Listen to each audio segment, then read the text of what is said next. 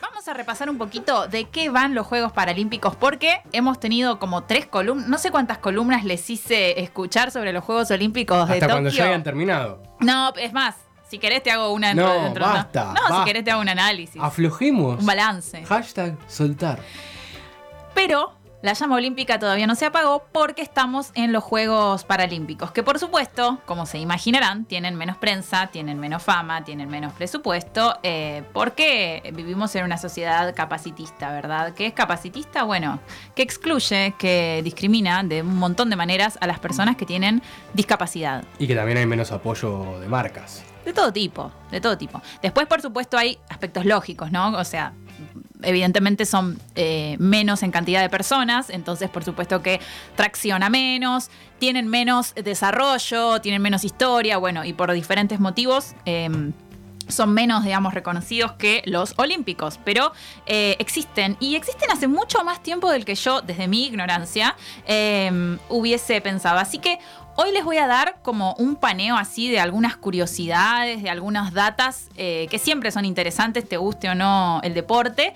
Y la próxima sí vamos a hacer una columna de nuevo de los Paralímpicos, pero de Argentina en los Paralímpicos, ¿no? Con data de cómo le fue a este atleta, cómo le fue a este otro, medallas y tal. Hoy no vamos a llegar y además me parecía interesante que tuviesen como un poco de contexto, ¿viste? Me gusta. Como, como una cosa medio robándole el formato a Lean. Claro, Te como voy a de- cobrar, te voy a cobrar. ¿Escucharon hablar? ¿Escucharon hablar de los Paralímpicos? No. No, contanos. Eh, los Paralímpicos empezaron ayer, martes 24 de agosto, Ahí y va. van hasta el 5 de septiembre. Estamos hablando del tercer mayor evento deportivo del planeta, después de los Juegos Olímpicos y del Mundial FIFA masculino, el, el Mundial, el, El Mundial. famoso Mundial, ¿no? Los primeros Juegos Paralímpicos, acá es donde yo me sorprendí, fueron en 1960. Tengamos en cuenta que los primeros Juegos Olímpicos son de 1896, o sea que dentro de todo y en esta sociedad capacitista en la que vivimos, digo, hubo 60 años eh, y, y ya comenzaron los Paralímpicos, ¿no? O sea, ya tienen un desarrollo bastante importante y Argentina no faltó nunca. O sea, desde que empezaron Argentina no faltó a ninguna cita es mi país. paralímpica. Yo enseguida te meto patriotismo, ¿viste? Em, O sea, a entonces- diferencia de los otros juegos, ¿nunca faltamos? ¿O en los otros sí faltábamos? Nunca faltamos tampoco. Los Juegos no me Olímpicos. hagas preguntas que al aire me tengo- No, tampoco. bueno, como en los mundiales, que si faltábamos, en los paralímpicos estamos siempre. Tampoco faltamos desde que Tengo que entramos por primera vez, pero yo no estoy segura de si entramos en la primera columna. Siempre hay alguien que está escuchando para corregirte, que para corregir siempre hay alguien. Así que seguro que ¿Dónde nos pueden llega- comentar? Y nos pueden comentar en Instagram, Arroba 25 horas SOC. en Twitter, Arroba 25 horas SOC. Facebook. 25 horas radio. ¿Quién te comenta en Facebook? Igual no sé, pero bueno. Amigues, tenemos, eh, ¿se acuerdan que la otra vez les hice adivinar cuántos países iban y algunos tiraron 50, otros 300, no sé, eh, y eran 205 delegaciones? Bueno, tenemos en este caso, en los Paralímpicos, 163 países compitiendo. Es un montón. menos. ¿Qué se acuerdan? Que yo les aclaré que no hay que decir países sino delegaciones. ¿Te acordás por qué, Pato? No, ni en pedo. Porque hay dos que no son países. Uno Ahí es va. el, el equipo de las personas refugiadas, Ah, que no es de un solo país, ahora vamos a ver un poco, y el otro es el Comité Paralímpico de Rusia. Cierto, lo de O Rusia. sea, no es Rusia. ¿Se acuerdan del ROC, que era Russian Olympic Committee? Este es RPC, ¿Cómo era? Russian Olympic Committee, Perfecto, dentro de un rato te lo RPC. y ahora RPC, Russian Paralympic Committee. ¿Cómo? Russian Paralympic Committee. Perfecto. Bueno, ¿por qué? Porque em, Rusia está baneado de los Juegos por un escándalo de doping que tiene que que involucra al Estado ruso, que no es solo de uno o dos at- atletas, entonces no puede competir como país. Le pasó esto en los Juegos Olímpicos, ya se los conté en otra columna, les pasa lo mismo en los En los Juegos Paralímpicos. Paralímpicos, pero están, ¿sí? Eh, respecto al equipo de personas refugiadas, que la vez pasada les había llamado bastante la atención, ¿no? Como dato como dato de color, pero también como este cruce que tenemos entre la política, la, la socio- la sociedad, lo cultural y los deportes, que, que están muy imbricados, mucho más de lo que pensamos. Bueno, entonces les cuento del equipo de personas refugiadas de los Paralímpicos. El de los Olímpicos tenía alrededor de 20 o 30 atletas, este tiene 6 personas. Una es una mujer, es la primera vez que hay una mujer en un equipo de refugiades eh, de los Juegos Paralímpicos y las otras cinco son, los otros cinco son hombres. ¿De qué países proviene la gente del Team Refugiades? A ver si se les ocurre alguno. Afganistán, Siria. y mm, Venezuela no. Venezuela. Venezuela había. No, sí, Venezuela No, había. pensé, que en- estaba, pensé que estaba volaseando y dije, le Pero, Venezuela. sí, pero hoy trajimos a alguien, sí, sí, sí. pero formadísimo. Venezuela había en los Olímpicos. Acá no, acá compiten como Venezuela. Eh, pero sí, Siria, correcto. Correcto. Afganistán, correcto. ¡Correcto! Y te sumo Burundi. Y te sumo Irán. Burundi. Burundi. Burundi y te sumo. Enrique Burundi. Irán. ¿Estamos saliendo por YouTube? Me acabo de enterar, pero ¿por qué no me avisan que me peino, amigue? ¿Dónde estamos? sale tu imagen. Ah, solo la voz. Yo ya estaba, pero. ¡uh! Menos mal, porque estamos chivados acá adentro. ¿Por qué no me avisan y me peino? Porque señora sale su voz. señora. Bueno, eh, bueno, ahí me, me están eh, avisando que Argentina comenzó su participación de París 1924 Ahí va, buena data. en los Olímpicos hasta Tokio 2020 con interrupciones en Montreal, Moscú y Los Ángeles. Citando a la agencia Telam, Eugenio, como para decir, mira que no me hago cargo yo. Así que gracias por Todo la lo que nos data. das, Eugenio. Sigo, para tener una noción del tamaño de las distintas delegaciones. ¿Cuántas personas lleva Argentina? A ver, 64. 33. 57 Me ganó. De nuevo punto para Leandro. Y para que tengamos una idea de otras delegaciones, como para hacer una referencia, Japón, que es el local, ¿no? Estamos jugando de local porque es Tokio, Tokio. eh, es la delegación más grande de todas y tiene 260 personas. Y porque no tiene que pagar pasaje. Exacto. Les atletas rusos, que bueno, ya explicábamos que no, no van por Rusia, pero están, son 246. Un montón también. Pero eso se divide, por ejemplo, también por equipo, o sea, de, de fútbol. O sea, total. En total. Brasil tiene 258. Ahí va. Ahí, ¿eh? A dos, a dos del local. O sea, Brasil siempre. Sí. Bueno, obviamente es un país enorme, Son una bocha, la verdad. pero además son una potencia deportiva. Sí, sí. Las dos cosas son reales. Sin duda.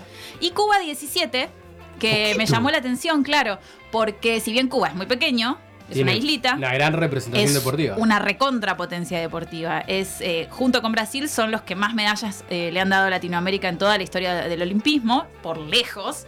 Eh, Pero bueno, acá también tiene que ver con otras cosas, ¿no? La cuestión de los de- deportes, los deportes y los deportistas con discapacidad se cruzan otras variables que tienen que ver con el desarrollo socioeconómico de un país, la bola que se le da a eso, y después cuestiones de, no sé, imagino, acá ya empiezo a hablar desde un poco mi, mi ignorancia en el tema, pero de qué porcentaje de personas con discapacidad hay en cada país, que esto no siempre es igual. Ya vamos a traer un especialista que, que hable de esto y que no diga burradas como yo. Pero bueno, les tiro así como un mapeo, ¿viste? Para que tengan una noción. Continuamos. Un dato eh, de. Bueno, estábamos hablando de la delegación argentina. Entonces les dije 57, ¿no? Sí. Son 39 varones y 18 mujeres. Más del doble de hombres que de mujeres. Lo mismo que pasó en los Juegos Olímpicos, Lo que mismo. llevamos más del doble de hombres que de mujeres. Esto en general es porque metemos algún deporte de equipo de varones. No es porque son muchos más, no sé, corredores que, corredoras. tipo meter fulbito y ya tenés 11 ahí. Ya haces que haya más varones Metés que rugby y mujeres. tenés 15, claro. Exactamente. ¿Quiénes fueron los abanderados en el desfile que ya fue ayer? Porque les conté que empezó ayer. Dos abanderados, una mujer y un hombre, igual que en los Juegos Olímpicos, que es una nueva política de, paridad eh, del olimpismo. Tuvimos a Janina Martínez, que fue nuestra medallista de oro en los Juegos Paralímpicos de Río 2016. Y al judoka Fabián Ramírez, que es doble medallista olímpico y está disputando en Japón sus sextos Juegos Paralímpicos. Seis Juegos Paralímpicos, eh, Fabián Ramírez. Así que nada, un, un montón. Un mega, un mega judoka argentino que bueno, por algo está ahí de abanderado. Un dato de nuestra abanderada Janina Martínez. El- acuérdense que la semana que viene les hago una columna más específica de Argentina, pero bueno, Janina tiene parálisis cerebral y su marca en Río en los 100 metros es de 14.46 segundos. Se ganó la medalla de oro en los 100 metros. A las chapas. Es un montón. Para que tengan una idea, ¿no? De en cuánto hacen una cuadra ustedes. Sí, sí, no. Eh, uf, yo hoy como vine corriendo, capaz que te llegué a los 20, no, que 20, un minuto por cuadra, por eso... Con suerte. ¿Cómo un minuto por cuadra? Estos Juegos, los Paralímpicos Tokio 2020, rompen el récord de participación femenina. No en Argentina, ¿no? Estoy hablando en general. El total, total, total, total de atletas es de 4.403. Bien. Un montón. Y de ahí 1.853 son mujeres. O sea que eh, estamos cerca de llegar a la mitad, aunque estamos todavía, nos falta un poquito, somos el 42%, ¿no? 42% de mujeres. Eh, bueno, Pato parece que va a tener que aislarse de nuevo. No, pará, una tos. Se ahogó, ¿Sabés se hace ahogó. cuánto me vengo aguantando esa tos encima? De que arrancaste hablar? tranquilo, Pato, por favor, esto es Radio Verdad, ¿sabes? y YouTube, y YouTube Verdad. Son 22 las disciplinas paralímpicas, incluidas dos que debutan en estos juegos, el badminton y el taekwondo. Aguante el badminton, loco. Soy ¿Viste lo fanático. que es el badminton? Soy fanático del badminton. Es una locura. Yo no sé No, qué es el badminton. Cae como una pluma la pelota, ¿entendés? Es una cosa de loco, no tiene lógica, nunca tiene lógica, ¿entendés? Vos le pegás y de repente le pegás con todo y de repente cae. ¡chiu! Es buenísimo el badminton. No lo tengo ni, ni es imagen. un deporte que se parece al tenis con una red, con dos personas, pero que, o dos o cuatro, creo que también hay dobles, Pues sí, doble. que la pelota es como media, esfera y plumas. Plumitas. Ahí te lo estoy googleando. No es una pelota esférica, ¿Tiene plumas? tiene plumas. Tiene plumas, literal. Entonces vuela de una forma rarísima, es súper dinámico, súper rápido y con Pato somos muy fans del, Del badminton. ¿Y No, cómo, no cuál es el por objetivo? qué. El objetivo como el tenis. Claro, Ganar. meterte Pum, tanto. pum, pum, pum, pum, pum. Lo que pasa es que Ah. no paran de tirarla de un lado al otro. Pa, pa, pa, pa, pa, porque cae. Vos le pegás con todo y no lo matás nunca. Porque cae flojita. Cae como una pluma. Peso pluma. Último, último dato Sigamos. que les aporto en esta columna paralímpica. Hay dos deportes que son propios del paralimpismo. Me gusta. ¿Qué significa esto? Que no son una adaptación de un deporte, vamos a llamar, convencional eh, para personas con discapacidad, sino que son deportes específicos del paralimpismo. Uno se llama boccia, con doble C, tipo italiano, y el otro se llama goalball. Eh, boccia es un deporte que se originó en la antigua Grecia. Fíjense, eh, se difundió durante la Edad Media por toda Europa, cayó en el olvido y fue rescatado en los años 70. En sus inicios lo disputaban personas con parálisis cerebral, pero en la actualidad lo practica cualquier deportista en sillas de rueda que tenga diferentes tipos de lesiones cerebrales. Lo vamos a estar, eh, nada, es muy visual como todo deporte, no me voy a poner a explicar las reglas, pero les quería contar eso y después lo vamos a estar viendo de nuevo en la próxima edición. Y el goalball es el único deporte paralímpico exclusivo para personas ciegas y con discapacidad visual. La pelota lleva cascabeles en su interior y se van guiando para recibir la pelota y pasar la pelota por los sonidos. Es como un fútbol. Claro, tiene una lógica así y o un handball, Claro. digamos. Ah, con la mano. ¿Y cuál es el dato que les tiro? Que está prohibido hacer cualquier tipo de sonido. O sea, vos, Pato, con esa tos, te la tomás del estadio Porque, porque, no se escucha lo. el- Claro. no los deportistas escucha el- tienen que escuchar el sonido de la pelota. Así que solo se puede, si estás en la tribuna, solo se puede alentar, digamos, cuando se mete un gol, un tanto. Tipo pero tenis. el resto del tiempo, musarela. Ay, no puede festejar ni un gol, nada. No, sí, Mozzarella. después sí. ¿O sí? Cuando hay Después- gol, Y sí. ya está, ya entró, ya entró el cascabel. Ah, está, está, está. Antes no lo escuché, ¿dónde está el cascabel? ¿Dónde ¿Y acá se hará eso?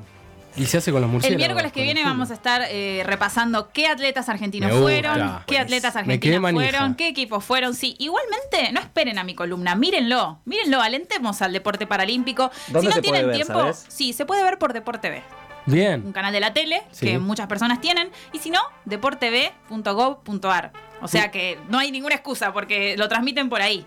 O sea, lo pones y listo. Obviamente no transmiten 24 horas, ni siquiera en el canal público, em, porque bueno, En YouTube Paralímpicos. capaz que sí o no. No hay ese tipo de cobertura. ¿Cómo? En, YouTube, puede ser que sí o no. En YouTube puedes encontrar un claro sport de Colombia que lo tiene liberado Sí, como pasaba con los Juegos Olímpicos. Pero no sé si hay 24-7 como en los Olímpicos que podrías drogarte con eso. Pero bueno, podés ver resúmenes. Hay transmisión de 6 horas diarias en Deporte B, así que es bastante también.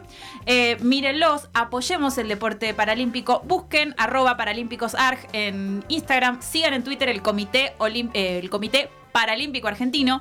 Denle like, viste, retuiteen las fotos de los atletas, las historias, porque por ahí no te colgás a ver un partido entero, pero vas como revalorizando de alguna manera todo eso vía redes sociales. Este fue, esta fue mi columna express. Esto fue Actualidad Deportiva por Ludmila Fernández López. Una si luz. querés seguir disfrutando de esto, nos encontramos después de Mi Amigo Invencible con... ¿Querés bancar la comunicación independiente? Invítanos un cafecito en cafecito.app barra 25 horas.